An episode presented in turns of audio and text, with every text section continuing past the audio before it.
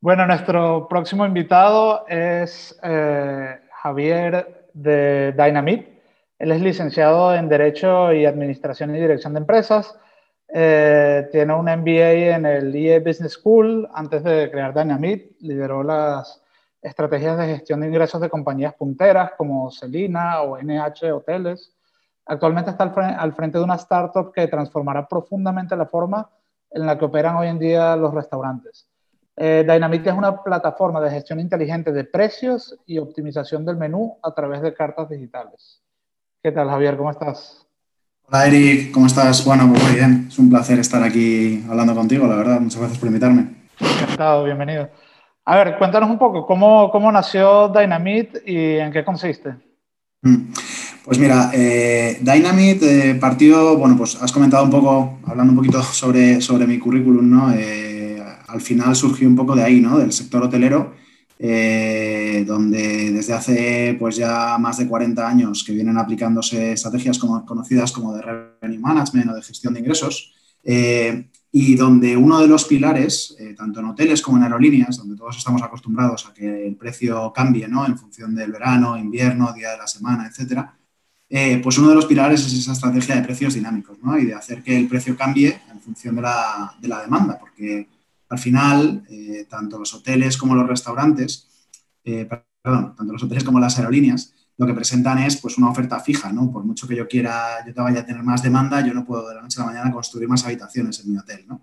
Entonces, esa característica es lo que, lo que en sus orígenes permitió que se aplicasen este tipo de estrategias de precios dinámicos, ¿no? donde lo que hacían era decir, oye, si yo no puedo jugar con la oferta eh, que puedo poner a disposición de mis clientes, ¿no? porque no puedo fabricar más, pues lo que tengo que intentar es jugar con el precio para, por un lado, optimizar los periodos de alta demanda y, por otro lado, atraer demanda a aquellos periodos en los cuales estoy más vacío.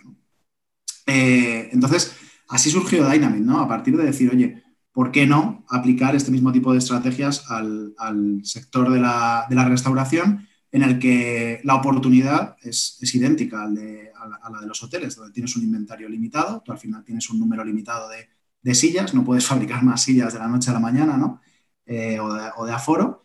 Y, al final tú tienes una demanda que va cambiando, ¿no? No tiene nada que ver la demanda de los sábados eh, con la demanda de los, de los martes. Eh, y al hilo de, bueno, pues de empezar a pensar en cómo podíamos poner en marcha este tipo de estrategias en el sector de la restauración, lo que nos dimos cuenta es que evidentemente era necesario hacerlo a través de una carta digital, no quedaba otra.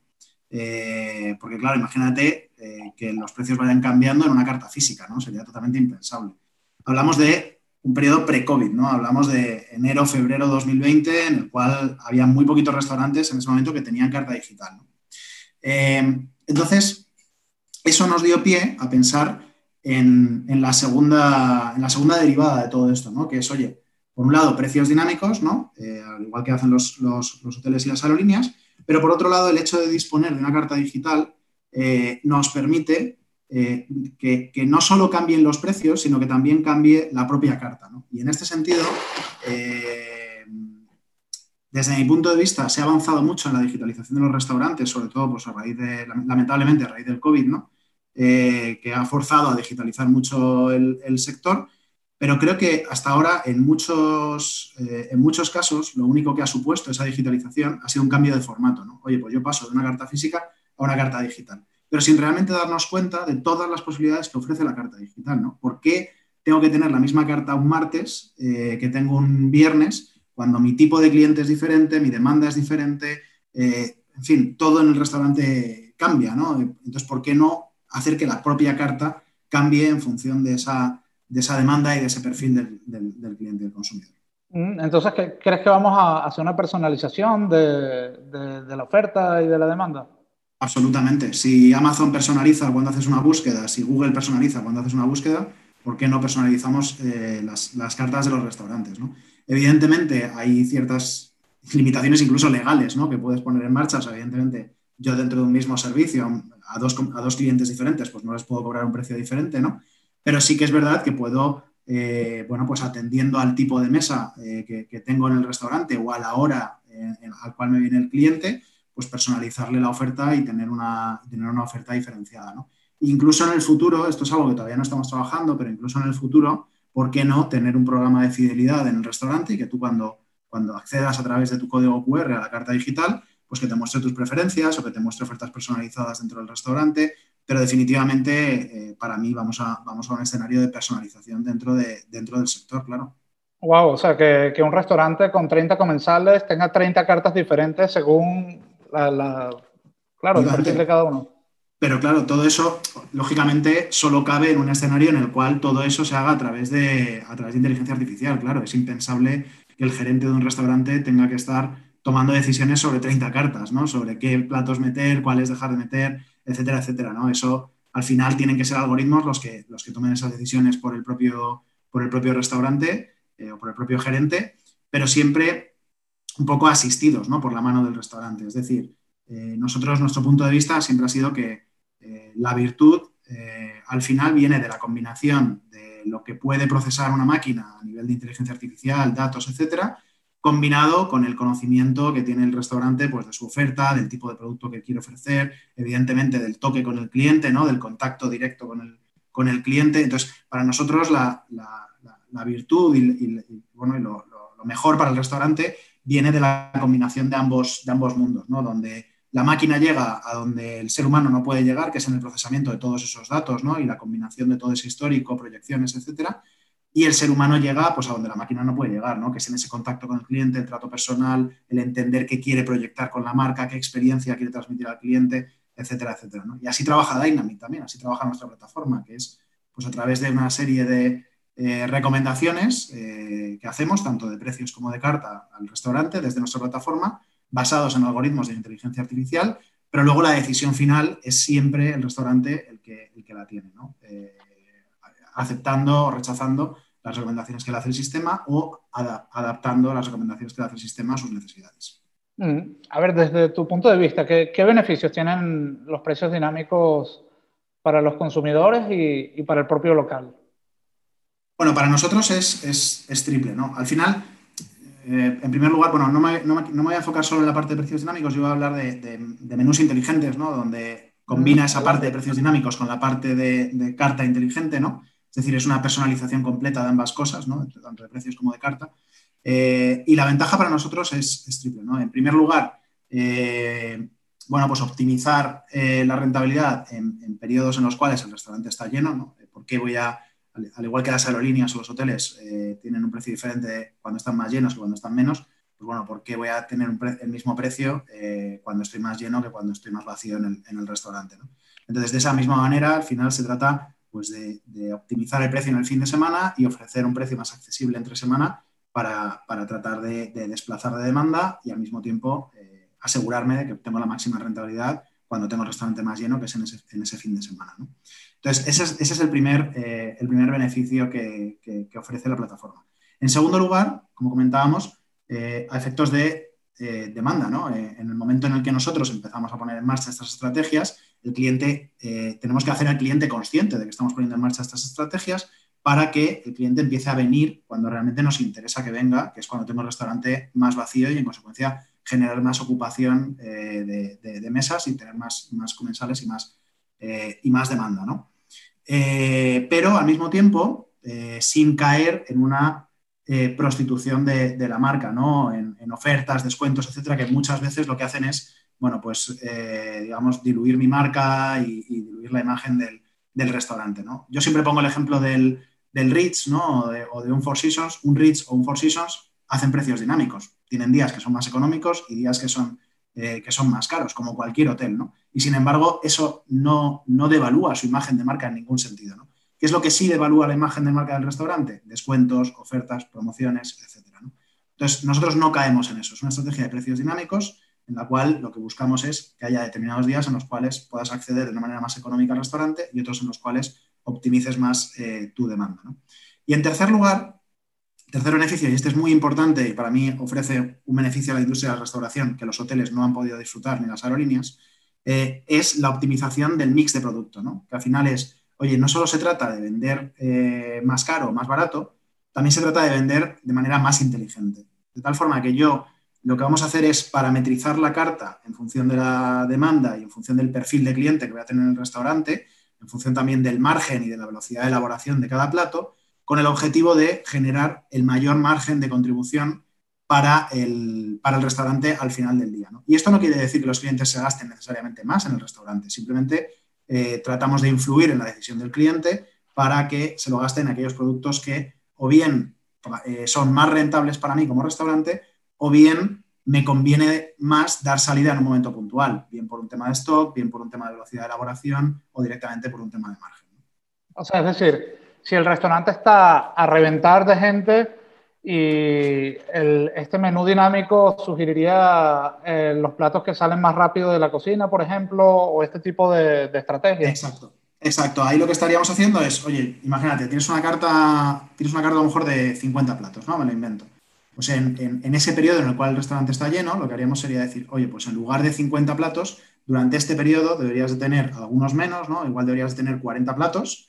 Eh, y los 40 platos que te queden, que sean aquellos que o bien mayor margen de contribución te generan, o bien mayor velocidad de elaboración tienen para generar más rotación de mesas y, en definitiva, ser capaz de abastecer eh, más esa, demanda que tienes en ese, en ese periodo de, llenado. Lógicamente, siempre con ciertos límites y atendiendo también a, las, a, la demanda. ¿no? Tampoco, voy a, tampoco vamos a quitar un plato que es el, best seller del restaurante, ¿no? lógicamente. O sea, eso también se tiene en cuenta dentro de nuestros algoritmos.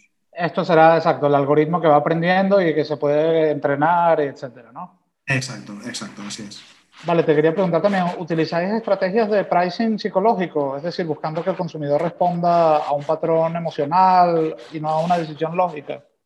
Sí, sí, y eso es súper importante. Eh, al hilo de lo que comentábamos, sobre todo del, mix de producto, ¿no? del influir en la decisión de compra del cliente, eh, eso es fundamental. ¿no? En primer lugar, eh, utilizamos estrategias de precios psicológicos cuando definimos los parámetros en los cuales se va a mover el modelo. ¿no? Al final, a la hora de empezar a trabajar con un restaurante, siempre definimos para cada plato un precio máximo y un precio mínimo. Un precio mínimo que generalmente está marcado por el mínimo margen de contribución que quiero tener para cada plato, pues un 60% de mi food cost, un 70% de mi food cost, lo que definamos, ¿vale? Y un máximo que generalmente está marcado precisamente por esas estrategias de precios psicológicos, ¿no? Donde normalmente lo que decimos es, imagínate, oye, pues postres, pues un postre por encima de 10 euros normalmente ya empieza a rechinar, ¿no? Pues poner un máximo de 10 euros en los postres, ¿no? Y luego jugar, lógicamente, con las terminaciones de los platos, ¿no? El punto 9, el punto 5, etcétera.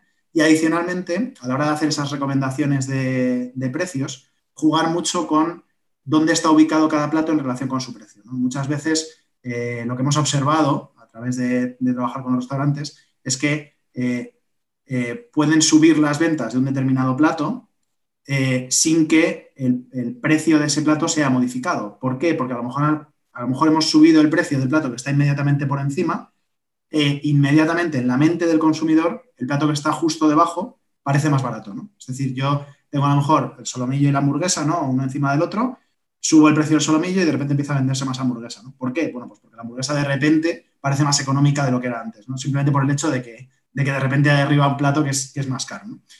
Entonces, eso también lo tenemos en cuenta a la hora de, a la hora de modelizar. ¿no? Muchas veces el propio modelo va a recomendar subir el precio de un plato no porque queramos optimizar más la venta de ese plato, sino precisamente porque queremos vender más el plato que está justo debajo, que tiene un mayor margen de contribución. Súper interesante. ¿eh? ¿eh? a ver, ¿y los precios dinámicos son aplicables a, todo tipo de establecimientos? Eh, a ver, si, es el, bar de la esquina, un restaurante formal o un restaurante de franquicia, ¿en qué ¿cuáles son las variables en estos casos? A ver, en, en, la teoría sí son 100% aplicables. lo único es que, lógicamente, eh, bueno, pues va a depender mucho de la, estructura con, la que cuente el, con la que cuente el restaurante. Nosotros siempre decimos que eh, cuando, estamos, eh, cuando estamos implantando tecnología, la tecnología siempre tiene que ir acompañada de la estrategia de los procesos. Entonces, ¿qué pasa? Que el restaurante de la esquina, pues muchas veces el día a día le come, ¿no? No tiene, no tiene tiempo para, como, decía Paul, ¿no? El, restaurante está a mil cosas, ¿no? tiene que ponerse diferentes gorros, está a mil cosas y entonces muchas veces el restaurante de la esquina pues, no tiene el tiempo para dedicar a, este tipo de estrategias que son muy novedosas o este, tipo de, este tipo de procesos porque un poco el día a día le está comiendo. Es verdad que nuestra herramienta está diseñada, eh, bueno, pues versión móvil, todo muy fácil de utilizar, al hilo de lo que comentabais, ¿no? Del TPV de hace, de hace 30 años. Precisamente por eso lo que hemos hecho es diseñarlo todo de tal forma que tardes, eh, no sé, 30, 40 minutos en hacer tu optimización de precios y carta para las próximas dos semanas, ¿no? Y desde el sofá de tu casa directamente desde el móvil. Pero es verdad que muchas veces, eh, bueno, pues requiere cierto tiempo por parte del restaurante eh, en cuanto a la parametrización, en cuanto a la conectividad con nosotros, entender bien qué es lo que estamos haciendo, etcétera, etcétera. Muchas veces el restaurante de la esquina pues no tiene el tiempo para dedicarle. La estrategia funcionaría igual, pero es verdad que bueno, pues tiene que encontrar el tiempo eh, para, poder, para poder hacerlo. ¿Y qué, papel juega la, inteligencia artificial en todo esto, en la elección del precio final? Eh, si, nos puedes comentar un poco sobre esto. Pues es fundamental. Eh, al final es en, lo que, es en lo que basamos todo. ¿no? Al final, fundamentalmente lo que hacemos es, nos integramos con el, con el TPV, eh, para entender las ventas históricas del restaurante y sobre todo, lógicamente, pues las últimas, las últimas semanas o lo que ha estado pasando en los últimos tiempos. Eh, y a partir de ahí empezamos a modelizar, empezamos a hacer unas, unas predicciones de ventas de, cada plato, teniendo en cuenta también eh, la predicción meteorológica, el calendario de festivos, etc. y a partir de esa modelización, más los cambios que va haciendo el propio modelo y cómo el, propio modelo va aprendiendo respecto a la elasticidad de precios, bueno, pues vamos haciendo esas recomendaciones. Pero todo eso es, pura inteligencia artificial, ¿no? Eh, sería impensable nuestro producto sin ese componente de, inteligencia artificial. Que es verdad, como te decía, que al final esa es la primera parte, ¿no? La primera parte es, oye, yo te recomiendo vender este plato a 9 euros o a, 19 euros o lo que sea, pero luego es el propio restaurante el que, el que dice, oye, yo creo que esto es muy barato, yo creo que esto es muy caro, aquí he tenido una reclamación del cliente por la cantidad que vendíamos de este plato, lo que sea, ¿no? Te aporta un poco ese know-how del local y, del, conocimiento de sus propios platos que él tiene, más allá de los datos y de, la elasticidad de precios. Ari, tenía, tenía unas últimas dos preguntas. Una sería tema, tema integración, supongamos que yo, o sea, están enlazadas las preguntas. Una sería cómo, cómo darse de alta y cómo comenzar a usar Dynamite.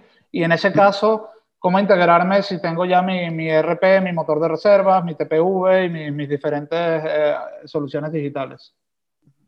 Mira, la, integración que es crítica eh, es la integración con el TPV. Eh, la integración con el motor de reservas no es imprescindible, es verdad que ayuda, porque de cara a poder estimar la demanda, pues sí que es verdad que ayuda, pero, pero no es imprescindible, ¿vale? La que sí que es imprescindible es la integración con el, con el TPV. entonces, bueno, al hilo de lo que comentaba respecto a cómo darse de alta o cómo empezar a trabajar con nosotros, lo, mejor es contactar con nosotros o bien a través del formulario que tenemos en, en dynamit.io, www.dynamit.io, o directamente conmigo a través de LinkedIn, mandándome, mandándome buscándome LinkedIn y, mandándome un, mensaje eh, directamente. A partir de ahí lo que, haríamos sería entender eh, con qué TPV trabaja el restaurante, ver si es uno de los TPVs con los que tenemos integración eh, y si no, bueno, pues estaremos encantados de, desarrollarlo. Al final somos una compañía muy joven, llevamos bueno, pues, en torno a año y medio más o menos, con, todo el parón además del, COVID y, y bueno, ahí estamos buscando crecer y sabemos perfectamente que tenemos que desarrollar muchas integraciones con muchos TPVs para poder continuar. Mm. A ver, hay algunas preguntas aquí. Carlos Saludes, preguntas.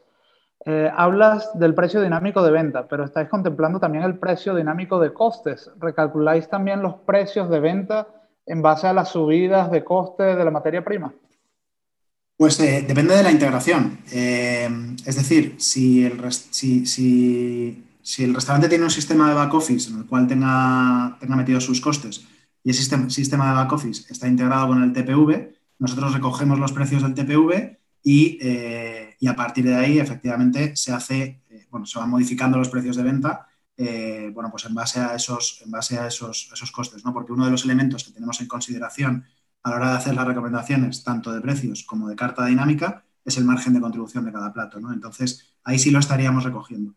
Otra vía que estamos utilizando en algunos restaurantes, en los cuales esa integración no existe, es que ellos periódicamente van subiendo, es un poquito más artesanal, pero bueno, nos van subiendo un fichero, un fichero Excel a nuestra plataforma eh, semanalmente, en el cual viene el coste de cada, coste unitario, el food cost de cada, de cada plato, y a partir de ahí, pues también vamos actualizando nuestras, nuestras recomendaciones. Es un poquito más artesanal, pero bueno, es un plan B si, si no existe esa integración, que sabemos que en muchos casos es difícil. Mm, Daniel Mateos pregunta, en una carta estándar, el posicionamiento del plato dentro de ella tiene un efecto y al verlo desde el móvil eso se pierde. ¿Cómo, cómo manejáis este tema? Bueno, eh, en una carta estándar, al final, eh, digamos que la, teoría clásica de ingeniería de menú ¿no? lo, que, lo que nos dice es que bueno, pues al final es un díptico, ¿no? En el cual, pues oye, lo que está ubicado en la, parte de la página de la izquierda, en el medio, pues son los platos que más visibilidad tienen para el cliente. Bueno, esto es teoría muy clásica de, ingeniería de menú, ¿no? Y, se aplica, pues, lógicamente, a los periódicos también, donde lo más caro a efectos de publicidad es la página en medio a la derecha, etcétera, etcétera, ¿no? Eh, en el móvil eso cambia totalmente. En el móvil, eh, por suerte o por desgracia, eh, es mucho más sencillo. Lo que más vemos es lo que está más arriba, sin más.